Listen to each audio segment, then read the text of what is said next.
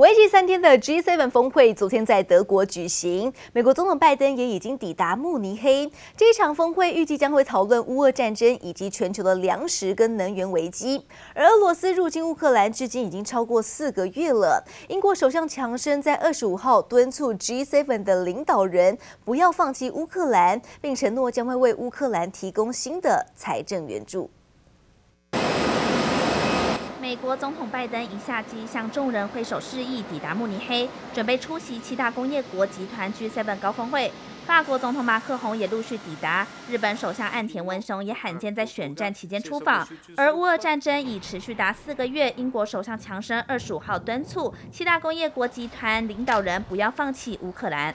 If Putin gets away with uh, aggression in Ukraine, if he gets away with the naked conquest of other people's territory, then the read across for every single country here is absolutely dramatic. And the, the collapse of the international system, the failure to stand up uh, for international borders, they get that. And it also, it will be an economic disaster.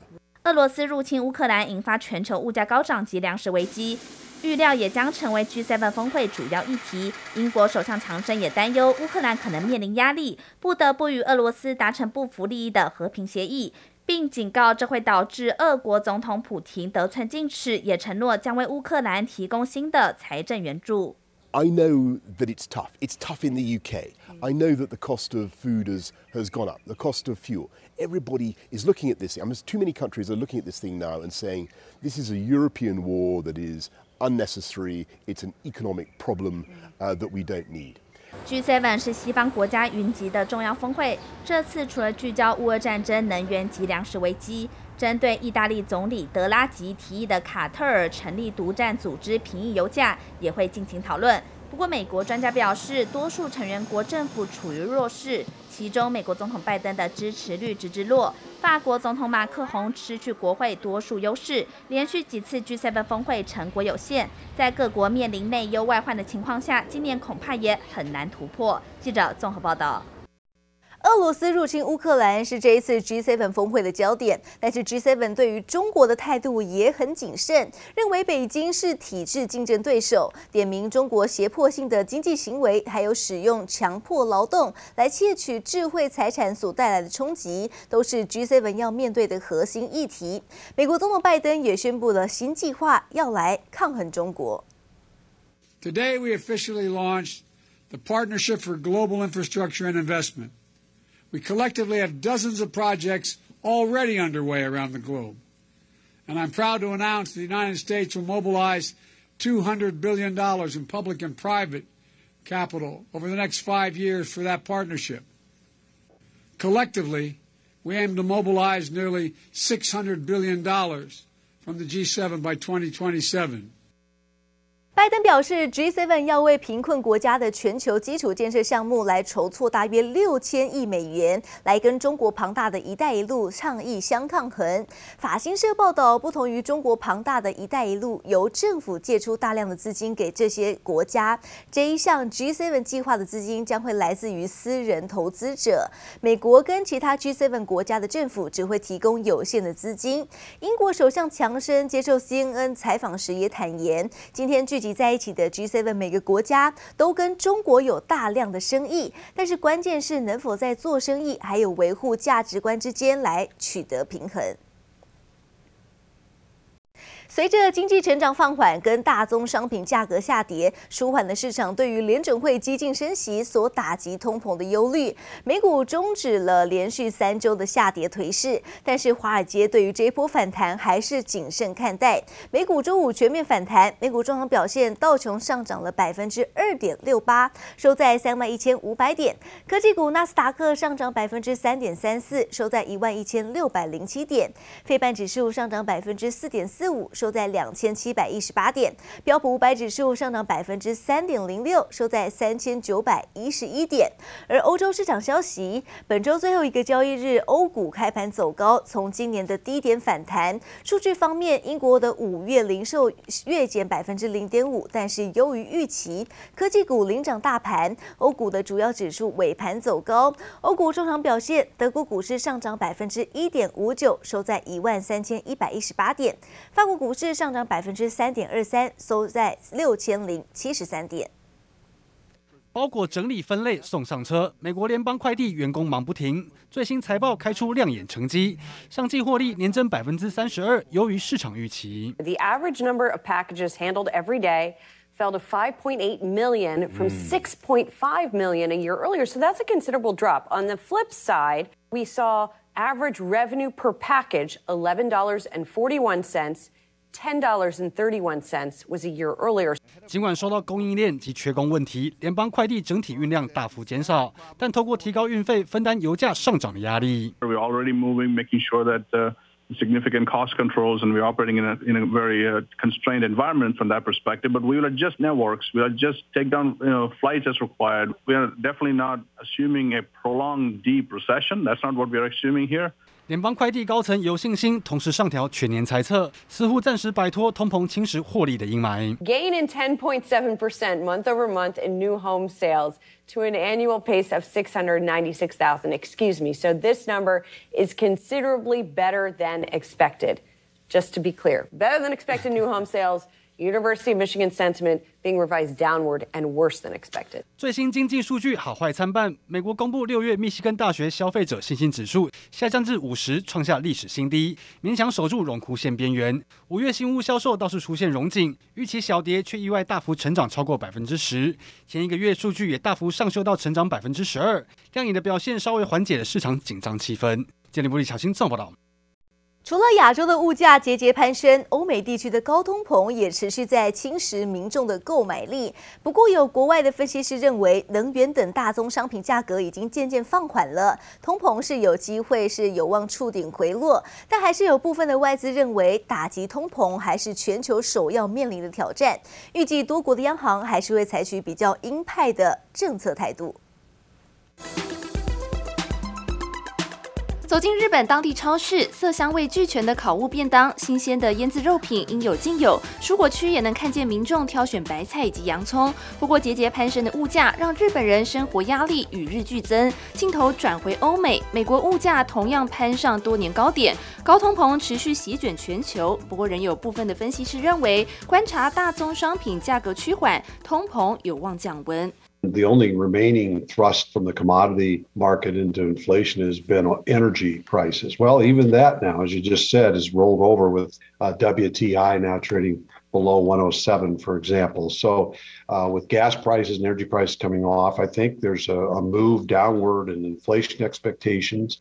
外商投信汉雅投资与华尔街分析师看法雷同，除了认为通膨风暴可望在第三季触顶回落，更有望为股市带来转机。持续看好美国科技股与印度的股票市场，并分析美国等成熟市场处于后景气循环过渡期，现在就断言经济衰退言之过早。Because I think more and more inflation looks like it's peaked. Is it takes some of the pressure off stocks, and then it also sort of makes you question how much more the Fed's going to ha- actually have to lift rates, probably far less than what people were anticipating just a couple of weeks ago. 虽然部分外资相信通膨能够缓步下降，但从经济数据上来看，美国与英国五月 CPI 都还是有百分之五点八到百分之九的高水准，双双来到近四十年新高。星展集团就分析，包括欧洲、英国、澳洲与瑞士的央行货币政策，还是将打击通膨视为首要任务，并优于经济成长。往后除了关注各国央行能否顺利压制住通膨巨兽，也攸关金融市场震荡何时止稳。记者周婷丽、邱文杰综合报道。台股上周震荡，投资人的心情是大喜三温暖，周线难逃收黑的命运，跌幅达到百分之二点一六。不过专家认为，美股在上周五止跌反弹，加上台股的融资大幅瘦身，是有利于筹码沉淀。对于台股本周的走势看法是偏向乐观，不过也有本土的法人示警，短线外资偏空的态度还未转向，多项经济数据也还未公布，建议投资人还是要留意风险。台股本周大起大落，周 K 难逃连三黑下跌命运。统计本周加权指数续跌三百三十七点，周线跌幅达百分之二点一六。在雅股中表现也偏向弱势。六月以来，大盘百分之八点九五的跌幅是仅次于南韩重挫逾百分之十一。不过，国内专家也点出，下周台股有两大关键，渴望扭转颓势。如果外资回补百分之二十，就将近一千多亿。对行情的那个反弹绝对有很大的一个帮助。这一波的融资大概减少将近三百多亿，代表筹码清的蛮干净的。现在啦，一万五千六百多点附近，大概先上看个大概三四百点的一个空间吧。美国通膨略微降温，淡化联准会激进升息的可能。上周五美股大幅反弹，一举收复一周以来下跌失地，有望带动下周台股表现。加上融资大幅减少，筹码沉淀，在清洗浮额后，有利短线反弹。不过，也有本土法人示警，外资上周在集中市场卖超了两百三十点七亿元，态度偏空。美国第二季 GDP 也还未公布，不能完全摆脱经济衰退的疑虑，建议投资人还是保守操作。不过，短线可留意个股是否转强，带动台股人气回笼。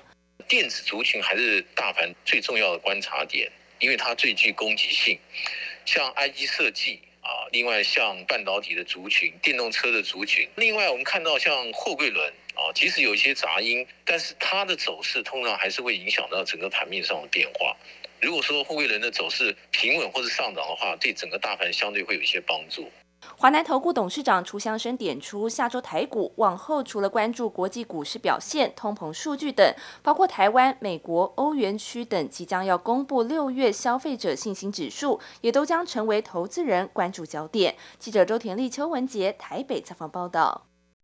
阳明海运今天的除息交易是台股的重头戏，受到消息面的冲击，股价跌升之后，现金殖利率飙上了百分之二十点三四，居台股之冠，吸引大户跟散户买船票赚股利，股东人数是一举突破四十万大关。而阳明上周五的收盘价九十八点三元，这次配息二十元，今天除息开盘价七十八点三元。随着美股上周五大涨，为本周的台股拉抬信心。阳明填息的走势受到关注，后续的股价能不能够重返百元大关，将会成为航运类股的强弱指标。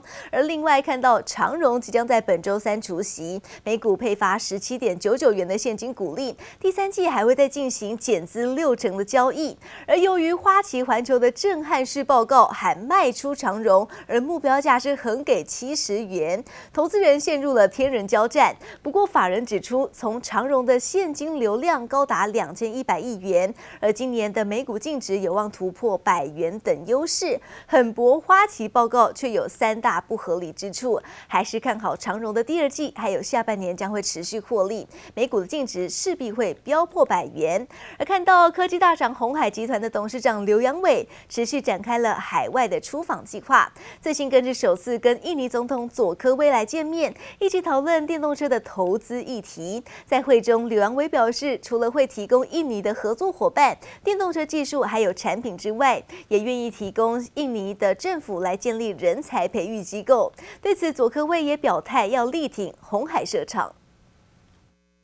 就在几天前，鸿海董事长刘扬伟才巧巧拜会印度总理莫迪，计划着扩展电子制造的产能。不过，他这趟海外布局之旅可还没有停下来。最新在飞往印尼和总统佐科威见面，双方的首次会谈就大谈着电动车投资案，目标在当地打造出电车生态系。We're talking about, you know, having some land, uh, in Batan to build our EV related. Uh, facilities there.